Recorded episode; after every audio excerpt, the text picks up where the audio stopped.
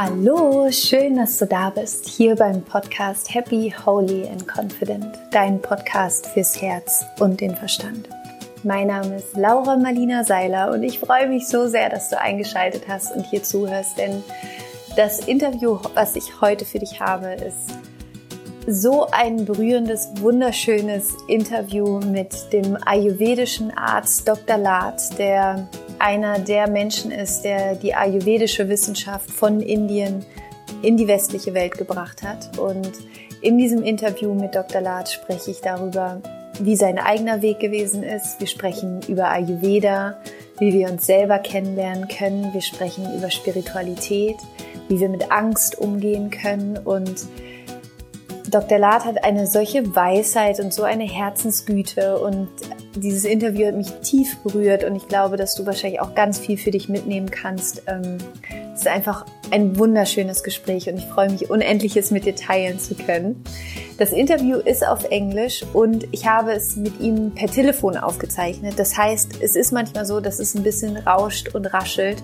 Ähm, das liegt einfach an der Telefonverbindung. Ich hoffe, du verzeihst es mir, weil er in New Mexico war, als wir das Interview aufgenommen haben und ich in Griechenland. Ähm, wodurch es einfach so war, dass da, glaube ich, manchmal ein leichtes Knacken drin ist, aber das nimmt dem Ganzen überhaupt nichts, sondern ich finde, es macht das Ganze eigentlich noch viel schöner und gemütlicher.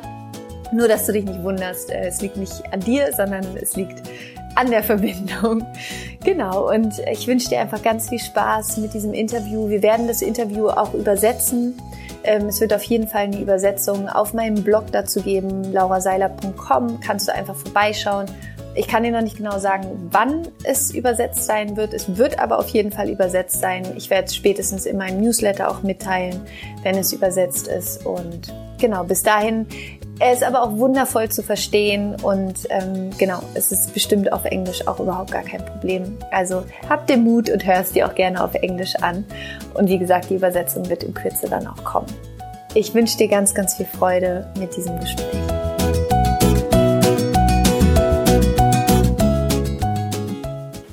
Hello. Hello, Dr. Lad? Hi, yeah, this is Dr. Lad speaking. Hello, hi, such a pleasure. It's Laura Seiler from Germany. oh, great, Laura, nice to hear your voice. Hi.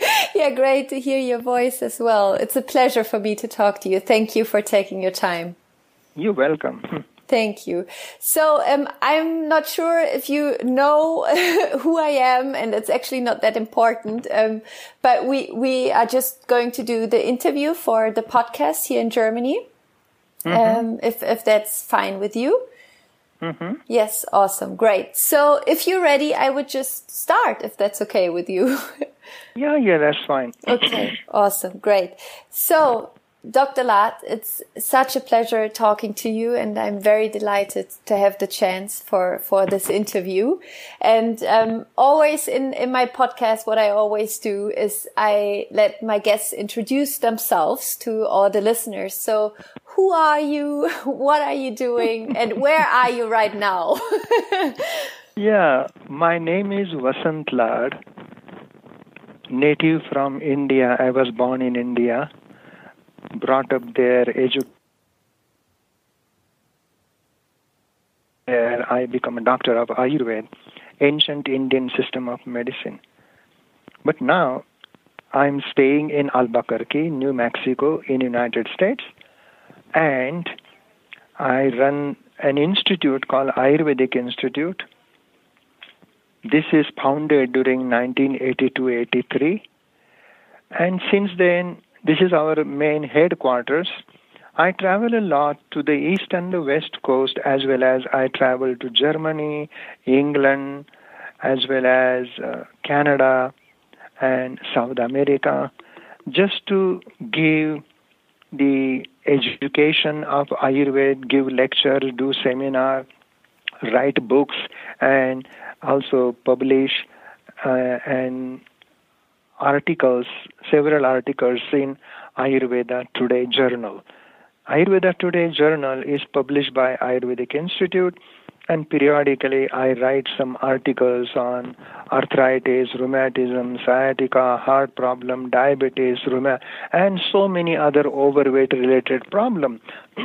so that is my routine that I am doing, and every year I go to Germany to teach Ayurveda under Dr. Graminger's guidance. That's amazing. And if I understood it correctly, and what I read about you is that your vision and your mission, uh, since you came uh, to the Western world from India, is to really bring the, the knowledge of Ayurveda, of the science of Ayurveda, to to the Western world. Is that is that correct? That's correct. That is my mission to bring Ayurvedic healing art Ayurvedic knowledge, Ayurvedic principles, and Ayurvedic clinical approach to balance our life, body, mind, and consciousness, and to heal our ailment. That is my mission, and I'm doing that since yeah. last more than uh, 35 years. Okay, and now let's imagine we go back 35 years to the young mm-hmm. Dr. Lad. and take me back to that time. You were at that time in India, and how how did it come to you that you had the thought or this calling that you thought I have to go to the States, to Europe, to to the Western world and teach teach Ayurveda, let them know about all the healing techniques. You know, what that's happened? very beautiful. Yeah, that's very beautiful uh, question or inquiry. Actually, my father he was working with Mahatma Gandhi and he was a freedom fighter and he loved Ayurveda. He was like a medicine man giving some Ayurvedic uh, herbal remedies. Even my grandma, she was Ayurvedic herbal remedy. So, as if Ayurveda is our heritage, it is there in our culture, in our home.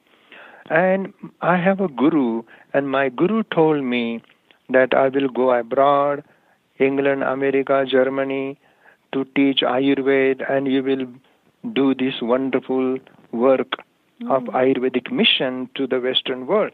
So, as if there was some seed was sown in my heart during my earlier age, and I was learning Ayurveda. I became Ayurvedic student, then Ayurvedic physician, Ayurvedic clinician, Ayurvedic chief medical officer, and Ayurvedic deputy superintendent, the director of Ayurvedic hospital in Pune.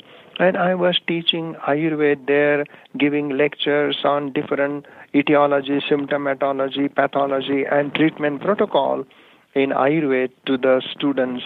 And then I became uh, um, postgraduate teacher in Pune University. This was like earlier, and then I met some American friend, and he brought me to, America. He saw my work there in Pune, how I talk, how I deal with the patient, how I heal the patient, and he was deeply touched. And he said, "Dr. La, you come, you should come to America, and people will love it to you."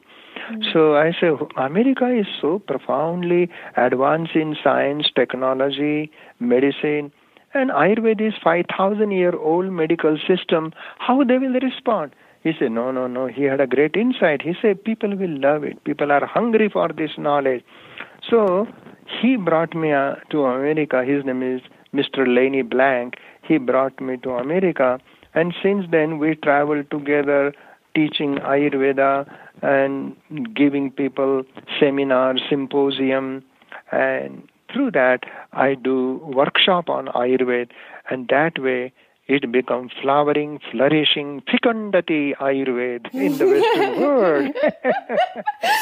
and um, I, for me, it's always really interesting to to um, to understand how people think and what happened to you because I think it's a very big calling you had uh, when like 35 years Absolutely, ago. I think it it's That's very it's true. it's it's a big calling when your guru says to you one day you will go to the Western world and you will will bring Ayurveda to to the people. So what was happening inside of you? Have you been afraid? Was it that you have been that you were happy, or what? What? What were you thinking? How did you feel about it, or was it just for you that you just felt, you know, yes, that's right? You know, I love what I do, and I do what I love. Hmm. So doing and loving go together. Hmm. So that message of Ayurveda, which I learned from my teacher, from my mentor it is so living, so dynamic, so profound, so spiritual, so practical.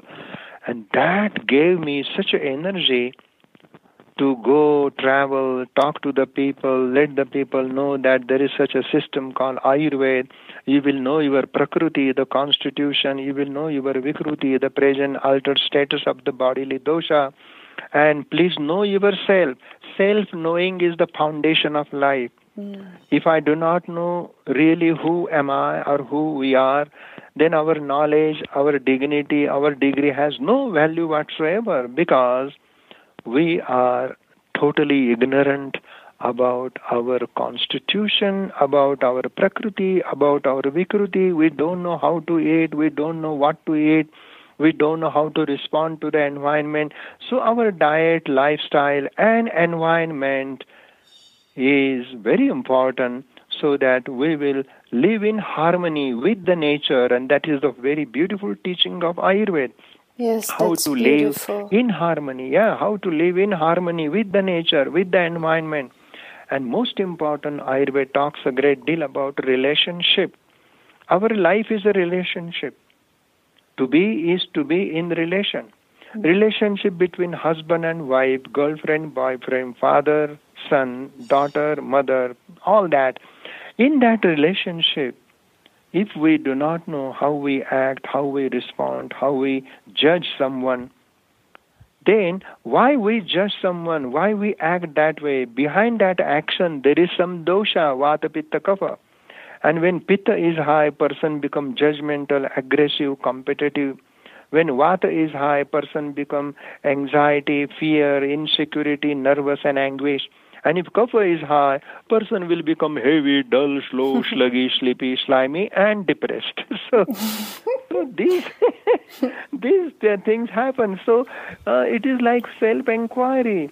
Mm. We have to use our relationship as a mirror and in the mirror of relationship, we understand our thought, our feeling, our hurt, fear, anxiety. So self knowing is really possible in the school of relationship. Relationship so, is the real school.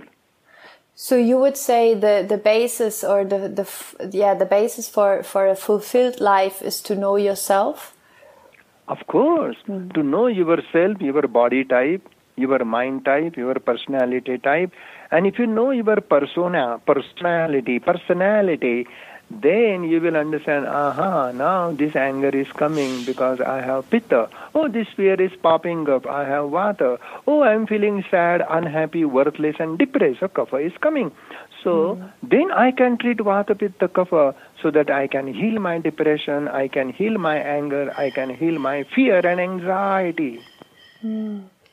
And what would you say is let's imagine there are many, many people listening right now to the podcast, and maybe they ask themselves now, how how can I start to inquire myself? How how can I start to get to know myself from an Ayurvedic perspective? What would you say? How how can we how can we start? Ayurvedic personality is called Prakriti, my height, my weight.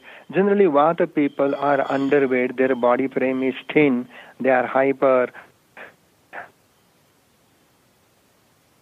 and put on weight, they lose weight quickly.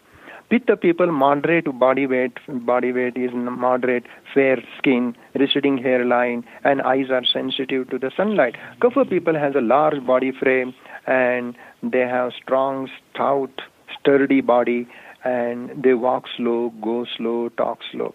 So these are the behavior of Vata Pitta Kapha. But we are not 100% Vata or Pitta Kapha. We are blending of Vata Pitta, Pitta Kapha, Kapha Vata my book Ayurveda: The Science of Self Healing, and also my so many other books like textbook volume one. In those, there is a beautiful table is given, and Vata Pitta Kapha tabular form, body weight, height, color, hair, eyes, nose, teeth, chest, abdomen, joint. All these physical observations are there. And based upon the physical observation, then there is psychological nature. Vata people are active, unpredictable, they walk fast, they talk fast, and they love hot, spicy food, they love mm, warm, they hate cold. Pitta people are very bright, brilliant, intellectual, they have so much heat that they do not tolerate too much heat, and they love sweet thing, they don't like hot, spicy food.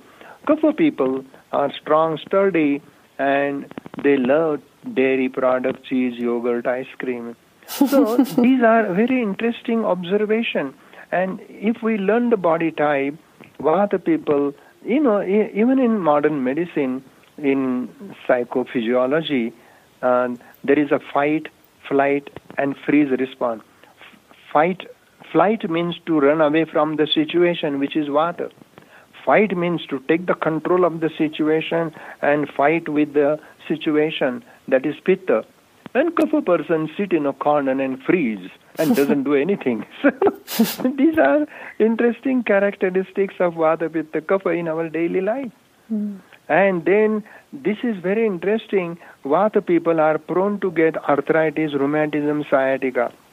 Pitta people, when Pitta is high, Pitta people prone to get hives, rash, urticaria, hyperacidity, acid indigestion, ulcerative colitis, Crohn's disease, regional ileitis.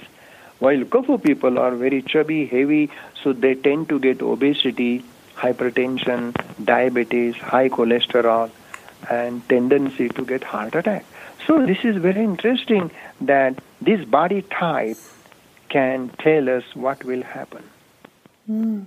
So you would say the first the first step we can do is to find out which which uh, what we are if we are Pitta Kapha um, yeah, yeah, or Vata. Mm. Okay, so so that would be the first step to find out what what am mm -hmm. I, and from that fr from that point of of observation, we can see, ah, okay, interesting, because I am that type.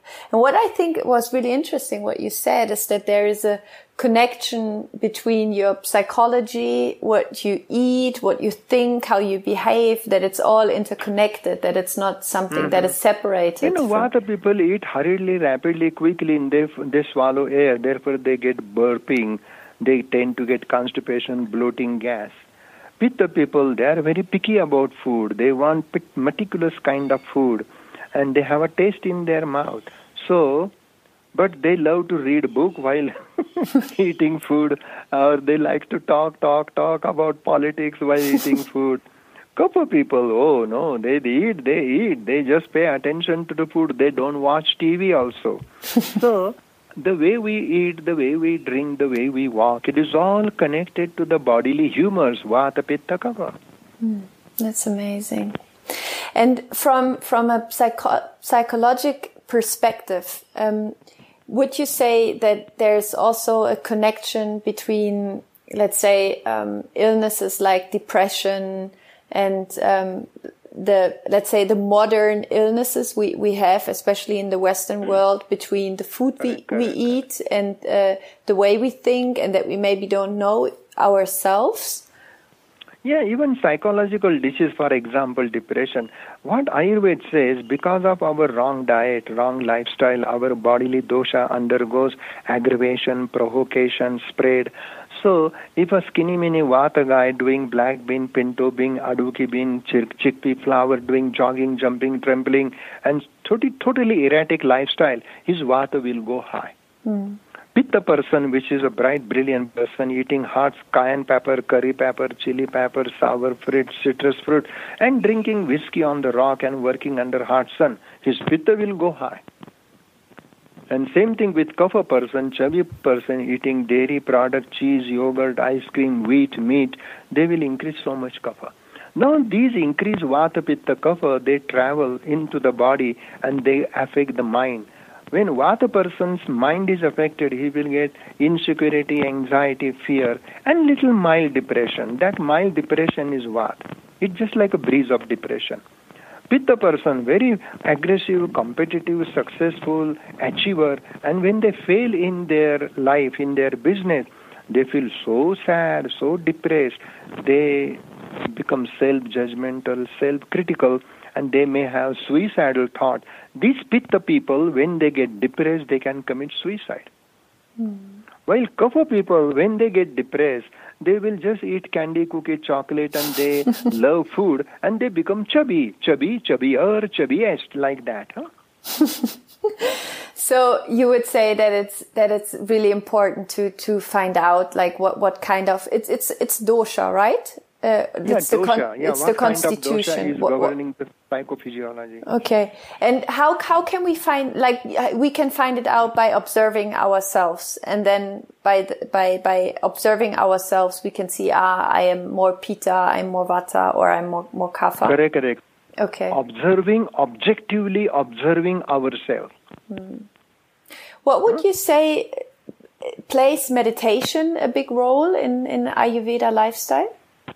Yeah, in Ayurvedic uh, lifestyle, there is a diet, lifestyle, yoga, pranayama, meditation.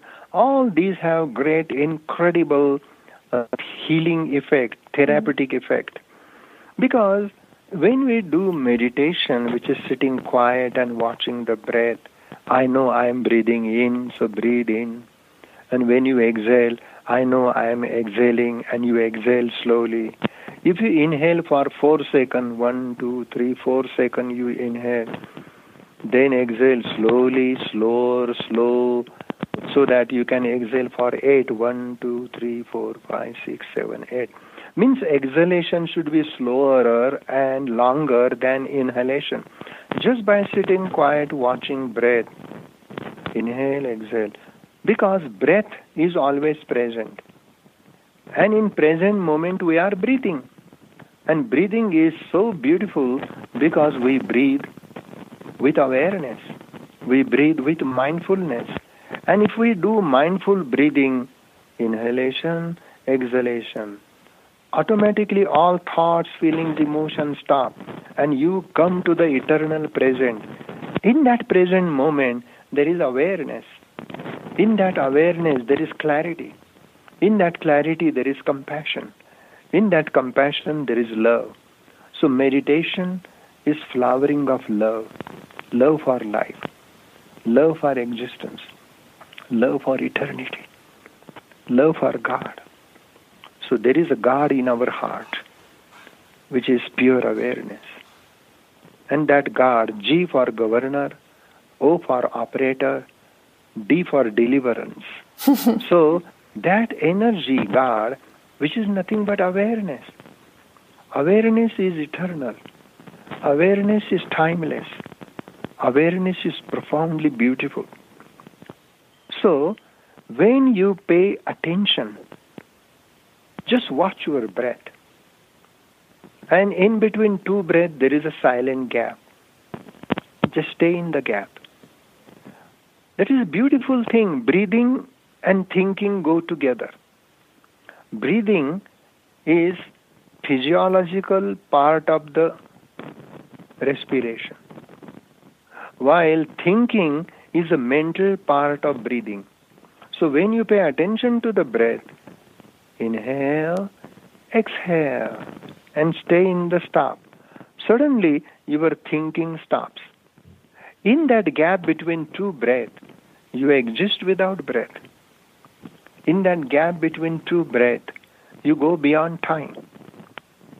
In that gap between two breaths, there is no mind, no time, no breath, just pure awareness. That is God.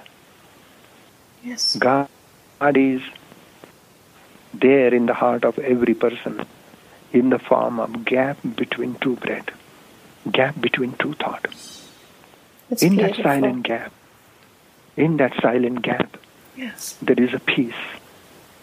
In that peace, there is a bliss. So, everything is an expression of God. The beautiful tree, the lovely light on water, or extraordinarily beautiful face of a woman, or innocent face of a child.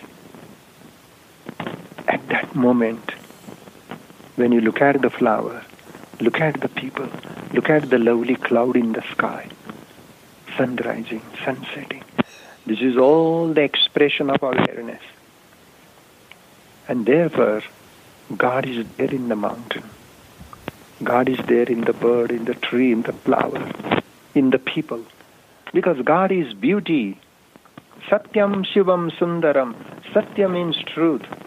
Shiva means holy, sacred. And Sundara means beautiful. So beauty, existence, awareness, they go together. Yes. And if you meditate Vata person, Pitta person, Kapha person, the Vata will calm down, Pitta will calm down, Kapha will calm down. Then there will be perfect balanced state of the Vata, Pitta, Kapha. That balanced state is happiness, joy, bliss, and longevity. Ayurveda is the science of longevity. Live happily for 100 years. Jiveda Sharanaha Shatam, Pashema Sharadaha Shatam. Live happily, healthily. Let us see each other for 100 years. Let us talk together for 100 years. Let us live together for 100 years. And let us exist here for 100 years. And it is possible if we bring God close to us.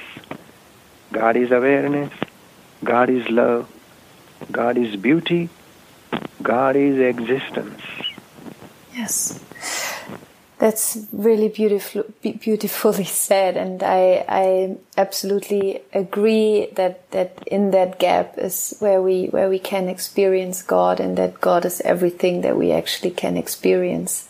And um, I think that yeah, we are in, in, in the Western world that we are just beginning to to come back to that to that knowledge or to that truth, to that beauty, and that, that we, I, I think that maybe, I don't know, maybe you can feel it as well, but there is a change in the consciousness, uh, especially in the Western world, towards an opening towards spirituality and um, connecting again to, to that, to that consciousness or to that awareness that is within everything. Oh, absolutely true, Lara. Laura, you are absolutely right. Yeah. There is a shift called paradigm shift in the consciousness. Yes. The whole global consciousness is changing. On one side, there is a nuclear competition. On one side, there is chaos in this world, terrorism. At the same time, there is a positive change in the global consciousness. The whole Western world is becoming spiritual. Yes, I people have, are bring. Yeah, yes, that's yes. true. Yes, and it's beautiful. I think it's really beautiful, and uh, I, I can feel that what you said, how you described this awareness, how you described the the energy of God, love, beauty, how how, I, I think these words touch in a touch our hearts in a different way than I, I, would say normal words do because we can feel that they are true in another um, sphere, sort of. Yeah. Correct. It's beautiful. Absolutely. And that is the purpose of life according to Ayurveda. The purpose of human life is to realize oneself. Who am I? What is my constitution? What is my purpose in this life? And can I live my life in relationship with clarity, with compassion, with communication. Not to judge, not to criticize, and not to compare. Mm. Comparison is poison. Yes. Yes, that is what when I also we... say always. Yeah. yeah. It's true. So, not to criticize, not to judge, not to evaluate, not to compare, but be with what is.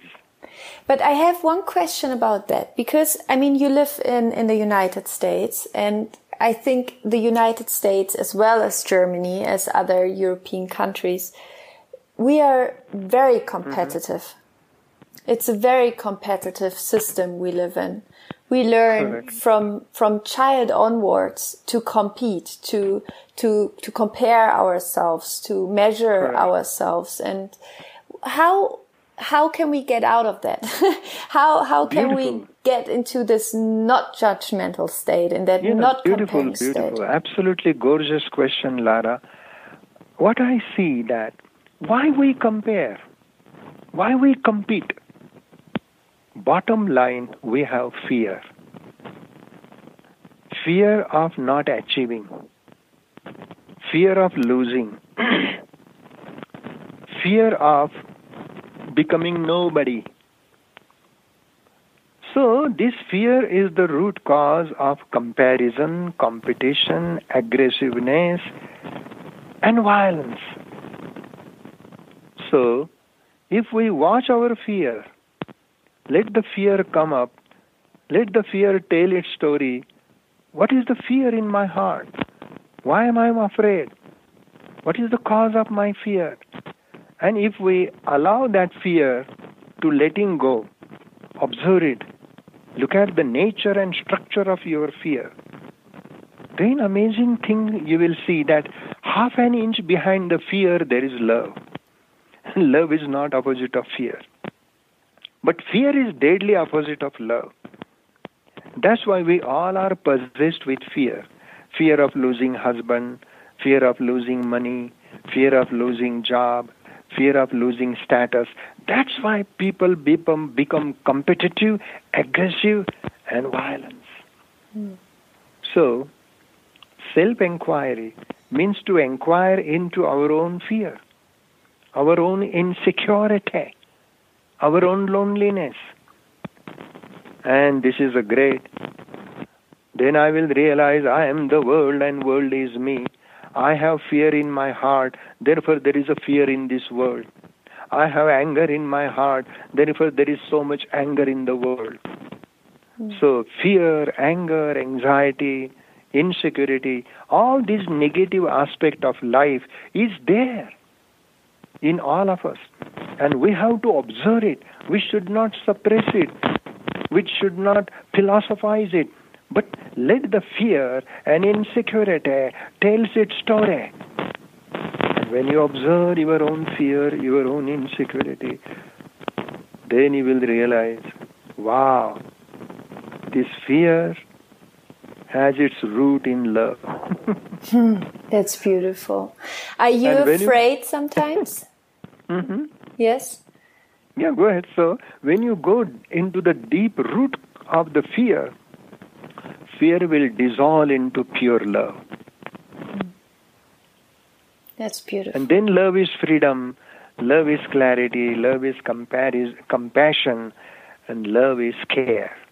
So, care, compassion, clarity, these are all the expression of life, the love.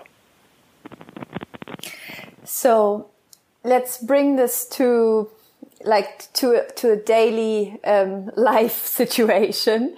Let's imagine mm-hmm. I am um, I, I I am a business owner and um, there's someone else who's also a business owner and maybe that person is taking something away from me or I'm comparing to that comparing myself to that person. I, I think he or she is better. And this is like, the, it's fear. It's fear of losing. Correct, and correct. absolutely. What in in that moment should I should I sit down, close my eyes, breathe, and feel the fear? Um, because sometimes you know how it is. Sometimes fear is very tricky and very mean. sometimes the fear comes in all different clothes, sort of. and um, sometimes it's faster than, than, than, than our consciousness or our awareness in that moment is because correct. it's so strong, the emotion. Do you have any advice how, like really on a daily basis when we get so overwhelmed by, by the emotion? No, daily basis, daily basis, we have to practice moment to moment awareness. Mm. When we miss awareness, we are not conscious then we are caught by fear. We are caught by our notion. We are caught by our behavior. And that's why we experience fear, comparison, competition, manipulation. All these things happen because of fear. Why we are afraid? Because we are not fully aware. Lack of awareness, lack of consciousness is beginning of fear. So, moment fear comes, can you watch your fear? Each time fear is new, fear is fresh, fear is alive. But our response to the fear is from the past, is from the old, the memory. So we have previous memory of fear. And moment fear comes to the surface, we look, oh yeah, yeah, it is fear. I don't want to deal with it. So we label it fear, we pack it, we store it, we suppress it, and we accumulate it. So suppression, accumulation, then fear goes deep down into the subconscious mind. Then fear becomes subconscious. Each time fear is new, so let the fear come. When there is fear, that means I'm not fully aware of myself. Therefore, I'm caught by fear. So let fear comes. Can you watch your fear without word fear? Word fear is memory. Word fear is past. Don't look at the present fear from the past memory of the fear. Mm. So when you watch each time fear, it is new, it is fresh, it is alive, it is dynamic. So watch it, observe it, don't suppress it, don't express it, and don't label it. Give total awareness to the fear. And awareness is freedom, awareness is love. Love your fear. And when you love your fear, then in awareness there is a flowering of fear, and flowering of fear is ending of it. Fear ends into pure awareness, fear ends into pure love. The whole alchemy changes, the whole neurochemistry changes. That's amazing. It's uh, it's interesting because I, I just understood that maybe the biggest problem is, is our fear of the fear. no, no, from, fear of the fear is a big yeah. one. we have yeah. you said it beautiful, fear of fear. Yeah. Yeah, because it's from the past. We are afraid of the feeling of fear that gives us fear, so we don't want to fe- feel the fear and we suppress it. And this is why we Correct. don't deal with it. Yeah, it's beautiful. Um, I, I have another question to, to go back a little bit to the to the um, Ayurveda uh, lifestyle. Do you have do you have routines yourself that you would recommend everyone to to establish in in the daily life that you would say that they really make a change uh, to your health correct, to to your feeling? Oh, beautiful. You know, lifestyle that Ayurveda talks a great deal in our brain, in our hypothalamus, there is a special gene. And these genes, they maintain the circadian rhythm of our hunger, appetite, thirst, lunch, dinner, breakfast, defecation, as well as sleep. All these are controlled by hypothalamus. If hypothalamus is crazy, then our life is crazy. Then people have no routine. They sleep at any time. They eat at any time. Such a kind of irregular life will disturb our nervous system, our circadian rhythm. So our body's biological clock is controlled by hypothalamus, those genes in the hypothalamus. So we have to train those genes. And in order to train those genes, Ayurveda says that change your diet and lifestyle. So wake up in the morning before sun rises.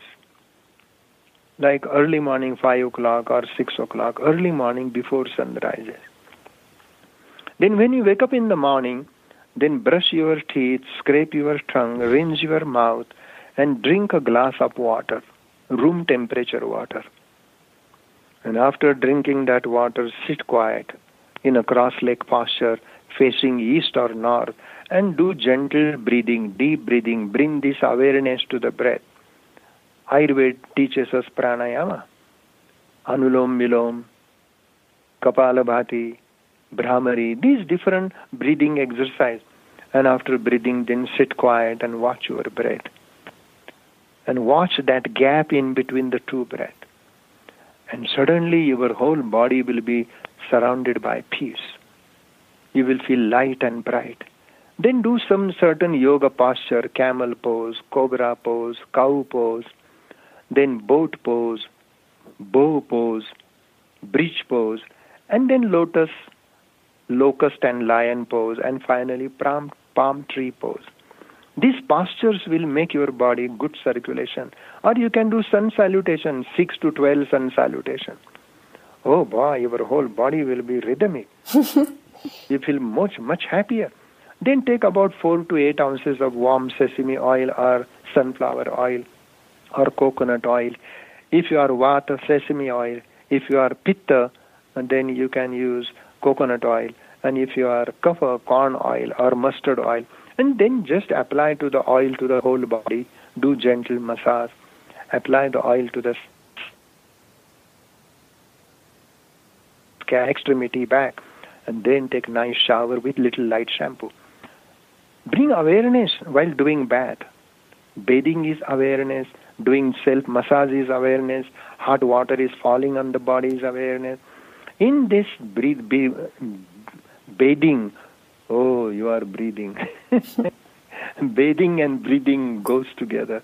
Then take a nice towel, clean your body, wipe the water, and put on new, washed, clean underwear and clothes.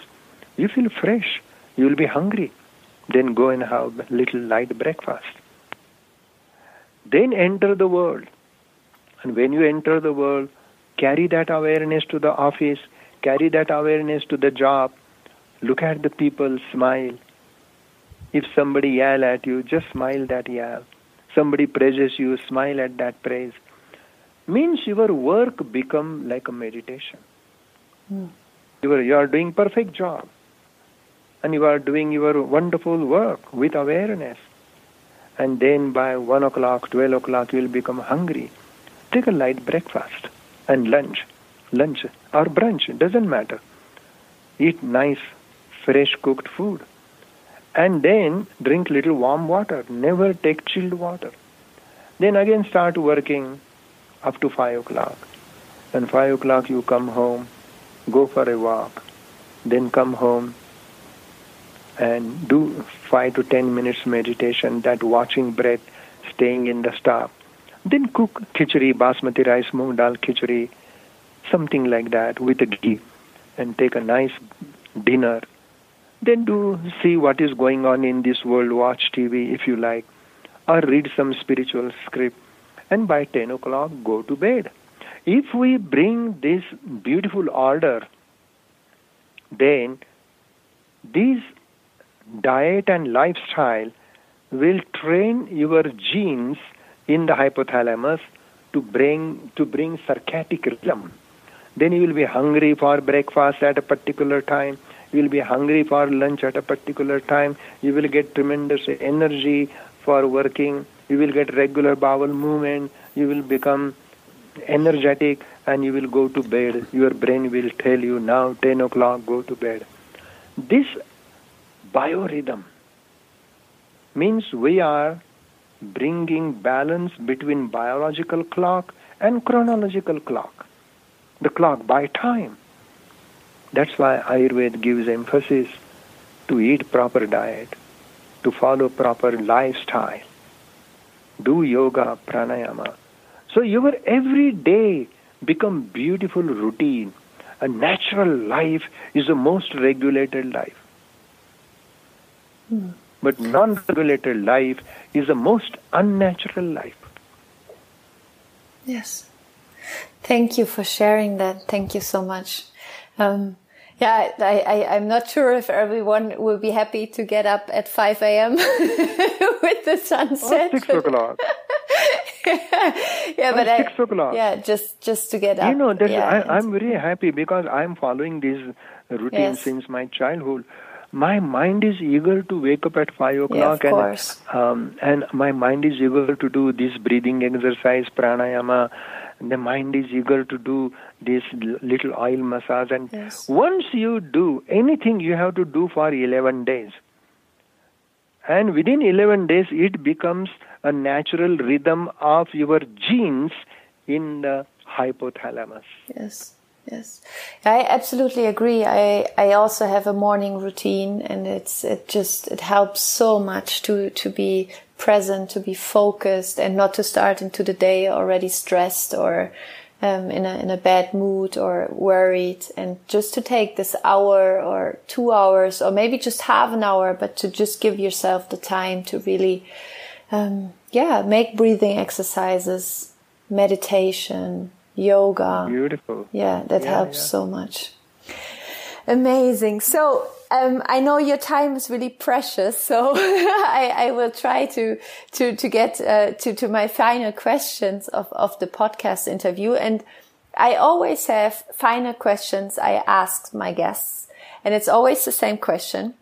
And the question is: Imagine you will live, you keep going on living this amazing life, inspiring millions of people, bringing Ayurveda to the world and then one day there will be the last day of, of this life of yours. And there will be a technical problem and all the books you wrote, all the videos you made, your beautiful movie that will come into the cinema uh, in August in Germany, everything will be deleted by accident. But I will come to you and I will hand you a white paper, a sheet of white paper and I would ask you if you, if everything of your work would be deleted, there wouldn't be anything we could read from you, but you would have the chance to write on this white paper your three most important wisdoms that you would want the world to remember. What would you write down on this paper? On that paper,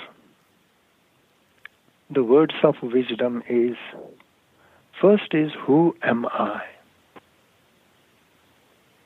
Second is be aware. Every moment to moment awareness.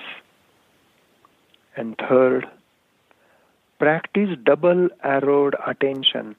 When you look outside to your girlfriend, boyfriend, at the same time look inside, look at you. So when you look outside, attention goes outside. At the same time, you second part of attention good, should go in, inside. This is called double arrowed attention. And in that double arrowed attention, I am watching and learning. And that learning is living. That learning is loving. That learning is whole. I think that is uh, one of the best wisdoms we ever had on the podcast with the double arrow attention. That's that is amazing. Double arrow attention, beautiful. That is amazing. Thank you so much for sharing. That is really beautiful. And uh, two other questions I, I have to the end is: Is there a book? I, I will put all your books in the show notes so that the people can can read your books. Is there a book you read that changed your life or that helped you on your path so far? A book you would recommend? Oh, beautiful. You know, there is a book I have written, and it came from my learning about my life The Strand of Eternity. Mm. And Strand of Eternity, it just came like a poetry through meditation. And that is my book. And that has changed me.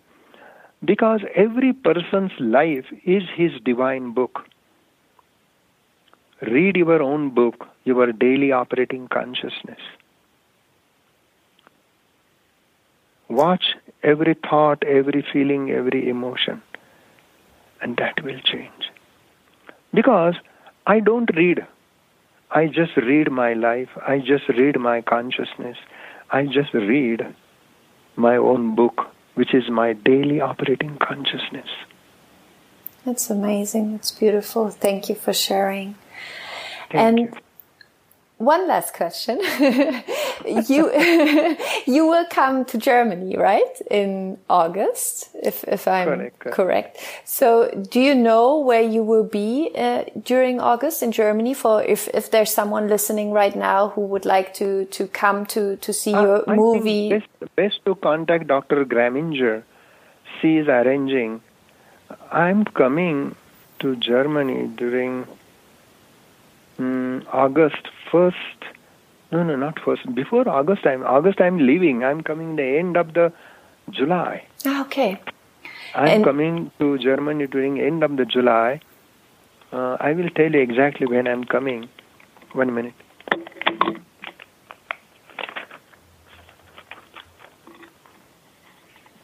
Yeah, I'm I'm flying from New York to Frankfurt on July 23rd then Dr. Graminger will take me. I don't know where I will be. She will be my caretaker. So during 25th uh, July till end of the end of the July. I'm there in Germany, and then first of August I will fly back to India.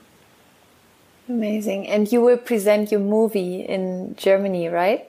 The Doctor correct, from correct. India, which is a yeah, documentary yeah. of your life. Thank you. Yeah. Yeah, amazing. Yeah, I, I, I'm, I'm looking very much forward to, to, to watch the movie. Dr. Lad, thank you so much for your time, all your wisdom. You really touched you. my heart in so many ways. And there were so many things you said that deeply, deeply resonated with me, with my soul. And I'm sure with everyone who, who's going to listen to, to our conversation. And I I wish you all the best for for everything that will come up to you. Do you would what would you say is is is your vision for the next 20 years? Where where do you see yourself in in the next 20 years? Next 20 year I just go with the flow. Amazing. I like yeah. that. That sounds good. yeah, go with the flow. Wherever life takes you, that's all. that's amazing. Thank you so Thank you. much. I wish you all the best. Take care of yourself and I hope to see you in person one day. Thank you very much. Thank you, dear. Okay, bye bye. Bye bye. Ich hoffe sehr, dass dir dieses wundervolle Gespräch gefallen hat. Wie gesagt, in Kürze kommt der Film von Dr. Lad über das Leben von Dr. Lad in die Kinos. Ähm, wahrscheinlich in Programmkinos wird er laufen. Der Doktor aus Indien or The Doctor from India heißt der Film und ist eine Dokumentation über Ayurveda bzw. über das Leben von Dr. Lad. Also schau dir den Film auf jeden Fall an. Ich werde ähm, dazu auch in den Show Notes verlinken. Und ja, ich hoffe, das Interview hat dir gefallen. Schau unglaublich gerne bei mir bei Instagram vorbei. Hinterlass mir deine Kommentare, deine Gedanken, was du aus dem Gespräch für dich mitgenommen hast. Ähm, in den Kommentaren zu dem aktuellen Post. Ich würde mich unglaublich freuen über dein Feedback und ja, komm einfach vorbei. At Laura Marlina Seiler findest du mich bei Instagram. Und ansonsten wünsche ich dir jetzt einfach einen wunderschönen Tag. Ähm, ich hoffe, dass du die ein oder andere Sache vielleicht umsetzt, die Dr. Lad mit dir geteilt hat, dass du vielleicht mit deiner Morgenroutine anfängst, mit Öl ziehen, ähm, dich mal mit deiner Konstitution beschäftigst, also herausfindet, ob du Vata Pitta Kapha bist und schaust, was du eigentlich an Ernährung brauchst, weil ich glaube, dass, ja, dass das unglaublich viel verändern kann und dir wahnsinnige Energie geben kann und ja auf einer ganz tiefen Ebene einfach was verändern kann im Leben. Also nutz gerne all das, was du, was du hier gelernt hast und mitnehmen konntest aus dem Interview. Und ich freue mich wie immer, wenn wir uns im Higher Self Home sehen. Das ist der monatliche Mitgliederbereich, wo du jeden Monat neue neue Inspiration bekommst für deine spirituelle Praxis, für deine persönliche Weiterentwicklung.